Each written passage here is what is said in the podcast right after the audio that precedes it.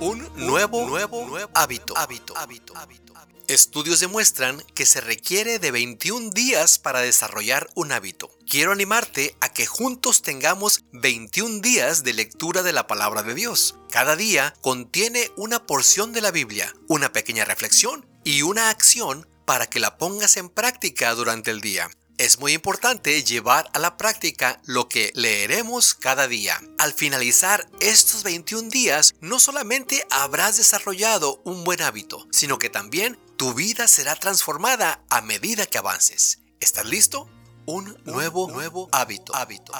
Muy buenos días, mis queridos hermanos y amigos. Estamos en el penúltimo día, el día número 20. Y pues solamente nos queda una reflexión más. Un nuevo día para formar un nuevo hábito. Isaías 43 del 16 al 21 es la cita bíblica que leeremos y meditaremos en esta mañana. Y dice de la siguiente manera, así dice Jehová, el que abre camino en el mar y senda en las aguas impetuosas, el que saca carro y caballo, ejército y fuerza, caen juntamente para no levantarse fenecen como pábilo, quedan apagados. No os acordéis de las cosas pasadas, ni traigáis a memoria las cosas antiguas. He aquí que yo hago cosa nueva, pronto saldrá a la luz. ¿No lo conoceréis? Otra vez abriré camino en el desierto y ríos en la soledad. Las fieras del campo me honrarán, los chacales y los pollos del avestruz, porque daré aguas en el desierto, ríos en la soledad, para que beba mi pueblo, mi escogido. Este pueblo he creado para mí. Mis alabanzas publicarán.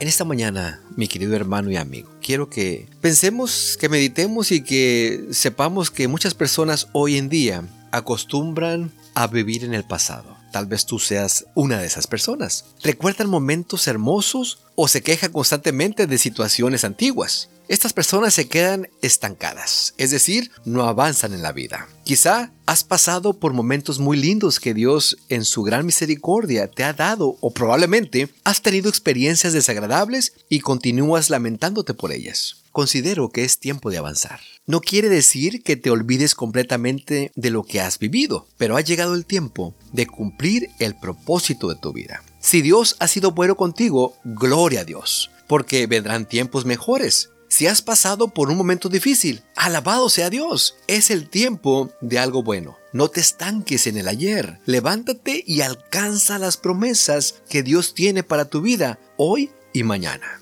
Él anhela hacer algo nuevo, abrir caminos en donde parece no haber y permitir que en medio de tu situación Él sea glorificado. Recuerda que todo es para Él y por Él. En esta mañana, mi querido hermano y amigo, mientras tal vez terminas tus labores o estás empezando tus labores, quiero pedirte que avances. Deja atrás el pasado. Deja de vivir lamentando los pecados que has cometido en el pasado, renuncia a ellos y decide vivir en santidad. Dios, mi querido hermano y amigo, quiere perdonarte. ¿Ha sido Dios bueno contigo? Entonces no dudes, pues seguirá haciéndolo. Agradece sus bondades y decide caminar dando pasos de fe sabiendo que Dios tiene algo nuevo y mejor para ti.